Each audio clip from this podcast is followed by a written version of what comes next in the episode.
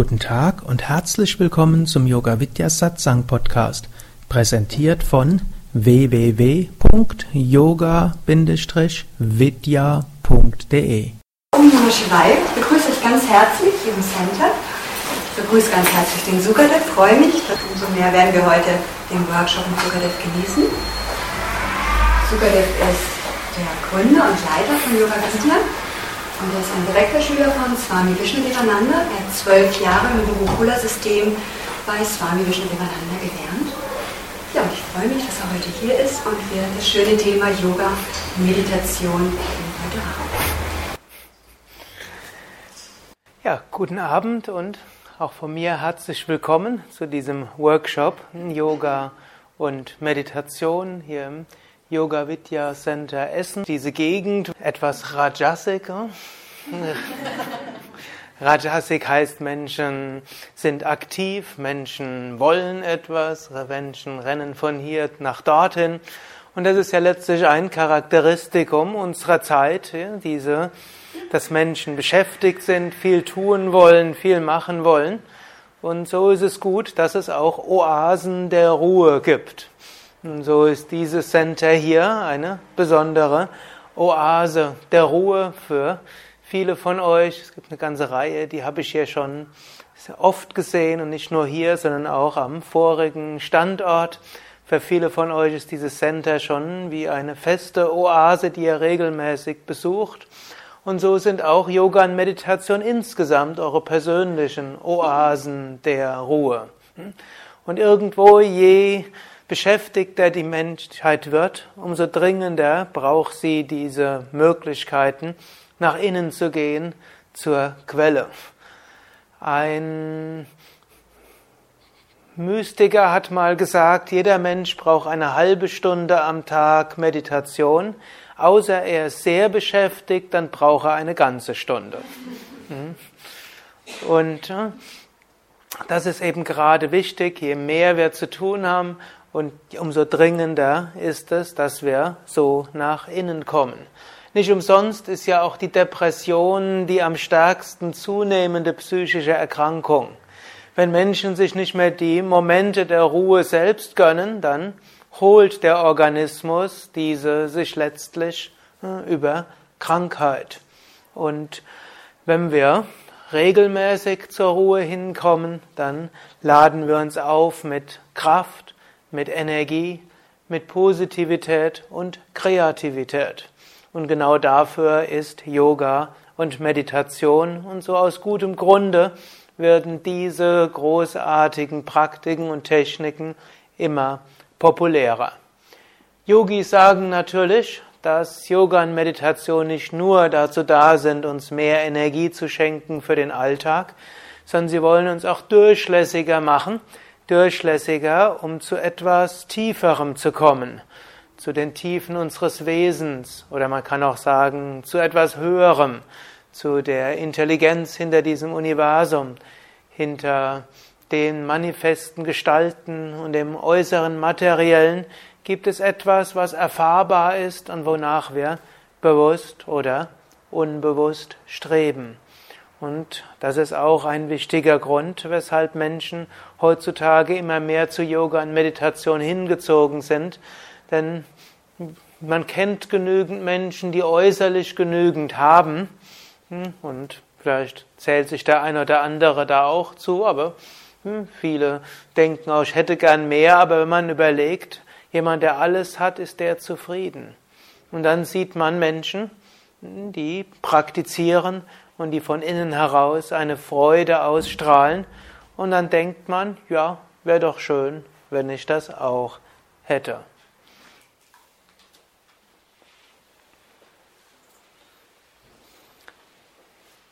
Möchte einiges erzählen über Wesen und Praxis der Meditation. Und ich bin mir dabei bewusst, dass einige der Anwesenden schon seit vielen Jahren sehr regelmäßig meditieren und andere vermutlich bisher wenig meditieren. Hm, so will ich ja, probieren, hm, es so zu gestalten, dass ich manche vielleicht ein paar Tipps für, den Beginn geben und manche vielleicht auch ein paar Tipps, um die Meditation in eine tiefere Ebene hineinzubringen. Und für sowohl Anfänger wie auch für Fortgeschrittene ist es gut, sich wieder zu vergegenwärtigen, warum Meditation überhaupt. Und das läuft auf das Wesen der Meditation hinaus. Antoine de Saint-Exupéry hat mal gesagt, wenn du jemandem beibringen willst, wie er auf dem Meer segelt, dann lehre ihn nicht, wie die Segelbeschaffenheit sind, wie die Masten zu setzen sind, wie das Boot aufgebaut ist, sondern schwärme ihm vom Meerfahren vor. Der wird, oder vom Meer vor. Er wird dafür sorgen, dass er alles Wissen bekommt, hm, was er braucht, um zu segeln. Und das ist auch so meine Erfahrung oder meine Beobachtung vielmehr, wenn ich großen Meistern hör, zuhöre. Hm, ich höre öfter so Hörsendungen oder ich war auch schon in vielen Vorträgen von großen Meistern. Und wenn die schon eine längere Zeit gelehrt haben, werden ihre Lehren immer einfacher. Man sollte ja vielleicht annehmen, je länger jemand lehrt, umso komplexer müsste sein Unterrichten werden. Aber je länger jemand lehrt, umso, gut, man kann sagen, die Details überlassen sie dann ihren Schülern. Hm? Und die Motivation geht dann von ihnen aus. Und im Grunde genommen läuft es darauf hinaus. Hm? Die Meister schwärmen uns von der Meditation vor und machen uns bewusst, ohne Meditation ist das Leben höchstens halb so schön und mindestens doppelt so viel leidhaft. Leben hat immer schöne Sachen, Leben hat immer Leiden, aber ist die Frage, in welchem Verhältnis und Proportion. Patanjali, ich habe ihn ja in der Yogastunde eben schon öfters erwähnt, der hat nicht nur Sachen erzählt, die man auf Asanas anwenden kann, sondern der größte Teil geht eigentlich sowohl über Meditation wie auch über, wie können wir den Geist beherrschen. Hm? Da gibt es auch in der Boutique so ein Buch, die nennt sich die Yoga-Weisheit des Patanjali für Menschen von heute. Hm? Da könnt ihr dann vieles weiter ausbauen von dem, was ich so heute erzähle. Der sagt im zweiten Aphorismus etwas, was die meisten der Anwesenden kennen sollten. Wie heißt der zweite Aphorismus des Yoga Sutra von Patanjali? Ja.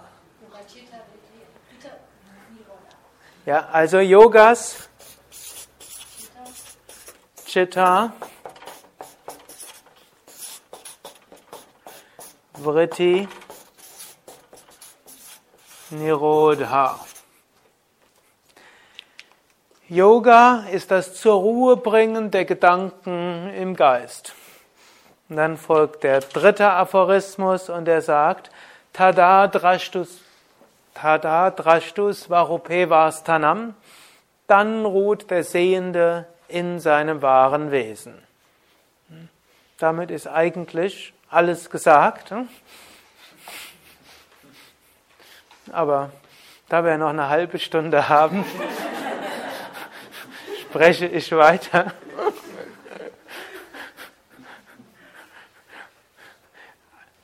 Tada, also Yoga ist das zur Ruhe bringen der Gedanken im Geist. Normalerweise sind wir es gewohnt, unser Geist denkt die ganze Zeit. Mit einer Ausnahme, wenn wir müde sind, dann denkt er vielleicht etwas weniger oder vielleicht malt er irgendwelche Fantasiebilder aus und im Tiefschlaf denken wir vermutlich an nichts. Wir wissen es ja nicht, hm? denn wir sind ja tief am Schlafen. Aber man geht davon aus, dass man an nichts denkt, auch wenn das Hirn durchaus weiter aktiv ist und auf der unterbewussten Ebene einiges passiert. Jetzt der Zustand der Meditation, und wenn Patanjali hier sagt, Yogas Chitta Vritti Nirodha, meint er Yoga als Meditation. Hm? Manche Menschen denken ja, Yoga ist eben Asanas und Pranayama, also Körperstellungen, Atemübungen, noch Entspannung. und Meditation ist dann etwas anderes. Gut, Patanjali hat eine andere Definition und da ist Yoga weiter gefasst. Und eben ein Aspekt des Yoga, und das ist eben die Meditation, da geht es darum, wir wollen den Geist zur Ruhe bringen. Und ist der Geist wirklich zur Ruhe gebracht und dabei voll bewusst? Und das unterscheidet die Meditation vom Tiefschlaf. Voll bewusst, nicht nur voll bewusst, sondern noch stärker bewusst, intensiver bewusst. Und dann ohne konkrete Geistesinhalte, dann erfahren wir unsere wahre Natur. Vielleicht als Analogie, es ist vielen Menschen nicht ganz klar, dass Bewusstheit stärker oder schwächer sein, sein kann. Angenommen, man ist ein bisschen müde, dann ist man etwas weniger bewusst. Und angenommen, ihr seid etwa im Normalzustand, dann seid ihr vielleicht normal bewusst. Aber jetzt angenommen, ich gebrauche jetzt ein ganz weltliches Beispiel. Jetzt habt ihr gehört, dass jetzt äh, irgendwo etwas ganz Besonderes passiert ist. Dieses Yoga Vidya Center hat mitgespielt in irgendeiner Lotterie, aber da hat da nicht eine Person gespielt, sondern das ganze Center und jetzt ist eine Million Euro. Und die haben sich jetzt ausgedacht, wer als erstes einen bestimmten Laut hört, der kriegt diese Million Euro. Was denkt ihr? Wäre eure Bewusstheit gesteigert oder nicht? Sie wäre sehr gesteigert. Gut, jetzt natürlich, es gibt etwas sehr viel Wichtigeres als eine Million Euro und das ist die Erfahrung des wahren Wesens. Wenn unser, wenn, oder ein anderes Beispiel, das ist jetzt ein weniger schönes Beispiel, das habe ich mal von einer Meisterin gehört. Angenommen, ihr werdet eine Maus und ihr seid in der Mitte eines Zimmers und ihr wisst, gleich kommt eine Katze. ihr wisst nicht, von welcher Richtung aus sie kommt und wohin ihr fliehen solltet. Und deshalb bleibt ihr lieber an einer Stelle, denn ihr wisst ja nicht, von wo die Katze ist. Könnt ihr sagen, wenn ihr in die Richtung geht, da wartet sie. Deshalb müsst ihr in der Mitte verharren. Was denkt er? Wird diese Katze jetzt, wird diese Maus jetzt sehr entspannt dort sein? Sie wird auch nicht wie der typische Mensch jetzt so verspannt und verbiestert in der Mitte sein. Eigentlich wird sie sogar relativ entspannt sein, aber vollkommen achtsam.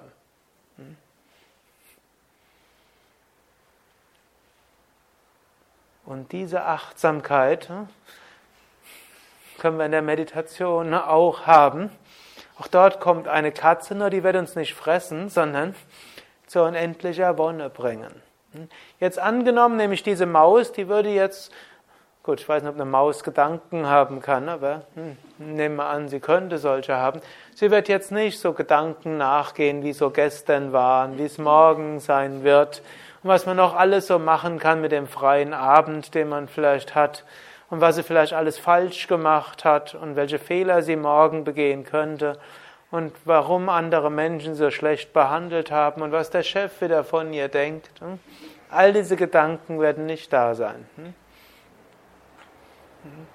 Und so können wir sagen, ist die Meditation gesteigerte Achtsamkeit, gesteigerte Bewusstheit, sogar unendliche Bewusstheit, ohne jeden konkreten Geistesinhalt. Und dann erreichen wir die yogische Million, nämlich die Selbstverwirklichung. Und die nennt sich auch Satchit Ananda.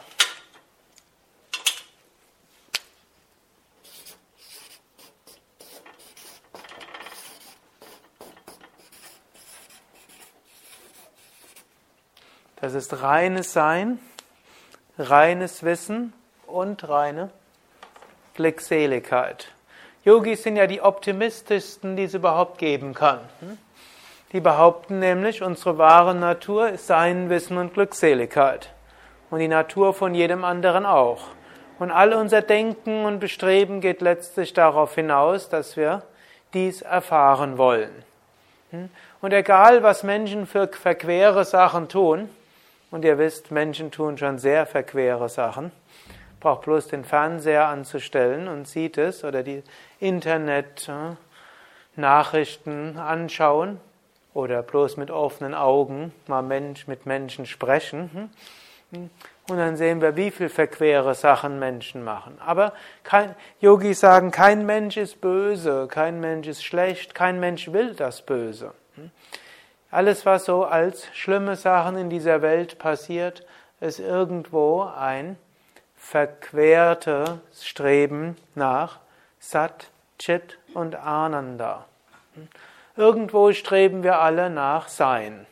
Und die moderne Evolutionsbiologie versucht uns ja zu sagen, dass wir so sind, wie wir sind, weil wir sein wollten. Evolutionsbiologie sagt, das ganze Leben läuft auf zwei Sachen hinaus, überleben und sich fortpflanzen. Wer das nicht wollte, hat entweder nicht überlebt oder sich nicht fortgepflanzt. Konsequenterweise hat er seine Gene nicht weitergegeben und deshalb gibt es keinen mehr heute. Was natürlich auch heißt, dass alles, was wir irgendwo in uns tragen, irgendwann mal in irgendeinem Kontext hilfreich war, um zu überleben und uns fortzupflanzen. Also das Streben nach Satt, nach Sein ist irgendwo in der Natur drin. Der Mensch ist jetzt auch nicht zufrieden zu überleben, vor allem wissen wir, physischer Körper kann auch nicht dauerhaft überleben. Irgendwann stirbt er. Man meint zwar manchmal, die Wissenschaft wird es irgendwann schaffen, vielleicht immer wieder Gene von neuem uns zu frisch, frisch zu machen, sodass wir vielleicht doch ein paar hundert Jahre länger leben können. Aber die wenigsten finden diese Aussicht wirklich so bestechend. Angenommen, denke, es wäre schön, jetzt in dieser gleichen körperlichen Begrenztheit noch 10.000 Jahre zu leben. Hm? Das ist noch nicht mal ewig. Eine Million Jahre, eine Milliarde Jahre, für immer in diesem Körper. Gut, man kann die Haare ja anders farben.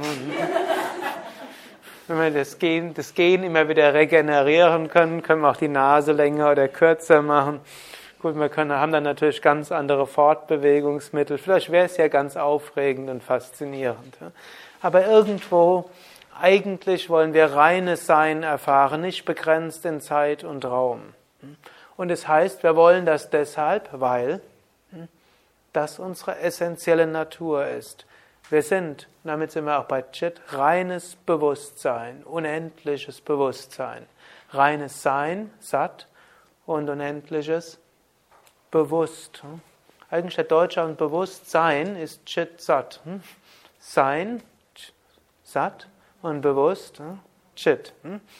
Also wer, man sagt auch, im Deutschen gibt es auch nicht zwei Bewusstseine. Also ich habe ein Bewusstsein, Sanatani hat ein Bewusstsein und wir zu zweit haben also zwei Bewusstseine. Und dann kommt vielleicht noch das Bewusstsein von Prema Jyoti dazu. Hm? Und dann sind wir drei Bewusstseine. Macht keinen Sinn, oder? Hm? Aus gutem Grund gibt es nicht mehrere Bewusstseine. Es gibt wohl unterschiedliche Gemüter, unterschiedliche Psychen, aber es gibt nicht verschiedene Bewusstseine. Wir sind unendliches Bewusstsein. Und dieses Bewusstsein beinhaltet auch Wissen und damit die Verwirklichung, wer wir wirklich sind und letztlich auch die Verwirklichung was dieses Universum ist und die Verwirklichung des Höchsten hinter allem.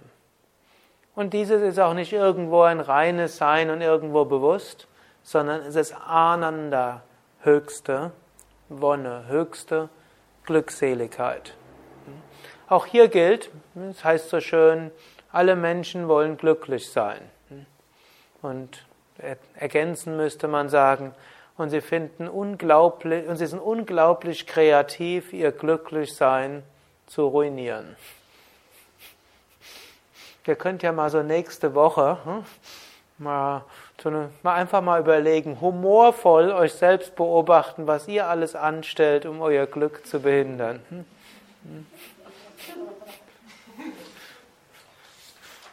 Wenn man ehrlich zu sich ist, hm, kann man entweder an sich selbst verzweifeln, das würde ich nicht raten. Schöner ist es, das humorvoll mal so anzuschauen. Auf der einen Seite wollen wir glücklich sein und wir machen natürlich alles, um glücklich zu sein, aber eben nicht hyperintelligent, sondern im Versuch, glücklich zu sein, schaffen wir es ständig, uns wieder unglücklich zu machen. Gut, und vielleicht stellt ihr fest, dass ihr das nie macht. Ne? Vielleicht fällt es leichter, das bei anderen zu beobachten. Je nachdem, manchen fällt das leichter, bei sich selbst zu beobachten, manche bei anderen. Also auf der einen Seite wollen wir das Glück erreichen, auf der anderen Seite torpedieren wir es uns selbst. Und wir werden aber, und wir torpedieren es letztlich auch deshalb, weil wir mit dem kleinen Glück nie zufrieden sind. Das bisschen Glück, was wir jetzt erfahren könnten, reicht uns dann nicht aus und deshalb ruinieren wir uns das, um vielleicht zu einem größeren Glück zu kommen, was aber meistens auch nicht gelingt. Da haben wir das Paradox des Menschseins. Gut, die Evolutionsbiologen würden übrigens entgegnen, glücklich sein ist jetzt fürs Überleben nicht, nicht eine notwendige Sache. Deshalb hat es der Mensch besser geschafft, äh, zu überleben und Kinder in die Welt zu setzen, als glücklich zu sein.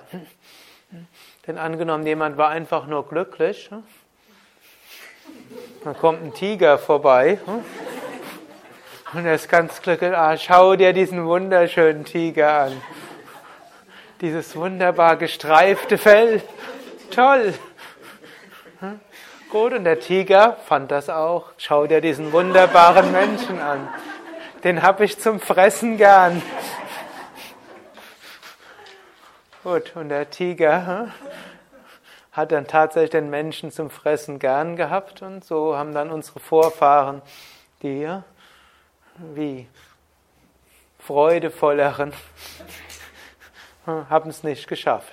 Dagegen derjenige, der diese wunderschöne Natur genossen hat und gesagt hat, da kann irgendwas nicht stimmen.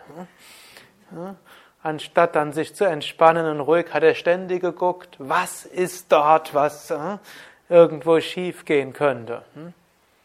Und dann kommt der Tiger, war auf der Hut, ist weggelaufen.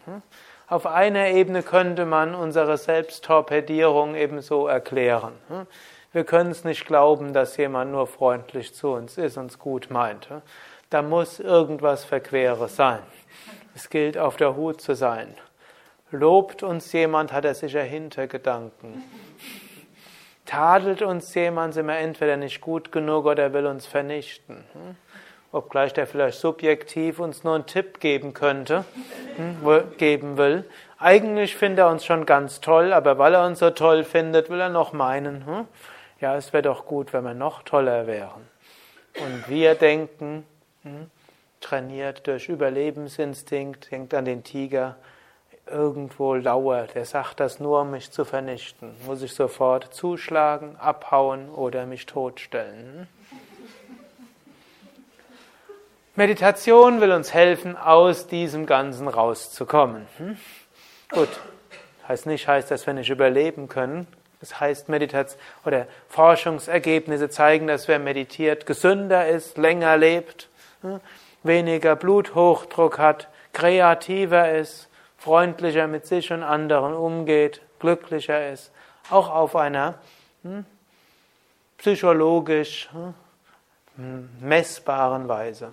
Nur in Meditation geht es mehr als dort. Und das ist gut, sich das immer wieder zu vergegenwärtigen. Es ist gut, Gut, es gibt auch Menschen, die meditieren aus medizinischen Gründen. Angenommen, ihr habt Bluthochdruck, man könnte jetzt Beta-Blocker nehmen und Diuretika und andere Sachen. Gut, und es ist besser, man nimmt das, wenn man Bluthochdruck hat, als man läuft mit einem unbehandelten Bluthochdruck durch die Welt. Aber die haben Nebenwirkungen und die sind nicht nur, nicht nur schön, die sind eigentlich selten schön. Stattdessen kann man meditieren. 20 Minuten meditieren, Meditation am Tag senkt bei, bei Menschen mit hohem Blutdruck den Bluthochdruck um 20 bis 30 Punkte. Das heißt, dass die Hälfte derjenigen, die Bluthochdruckmedikamente nehmen, bräuchten sie nicht, könnten stattdessen meditieren.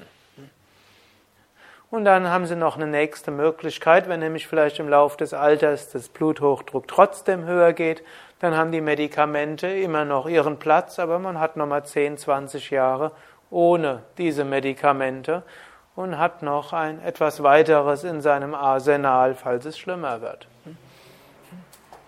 Und so gibt es sehr vieles, was es dort gibt, weshalb Meditation auch medizinisch gut ist.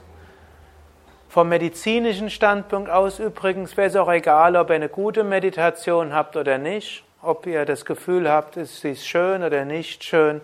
Es scheint auszureichen, sich ruhig hinzusetzen und irgendwie den Geist in einen meditativen Zustand zu versetzen mittels irgendeiner Technik und dann ist es egal, ob die Meditation tief ist oder nicht. Die physiologischen Wirkungen habt ihr. Das kann einen manchmal trösten, wenn man in einer Phase ist, wo, hm, egal was man anstellt, der Geist nicht in Satchit Ananda hineingehen will. Hm.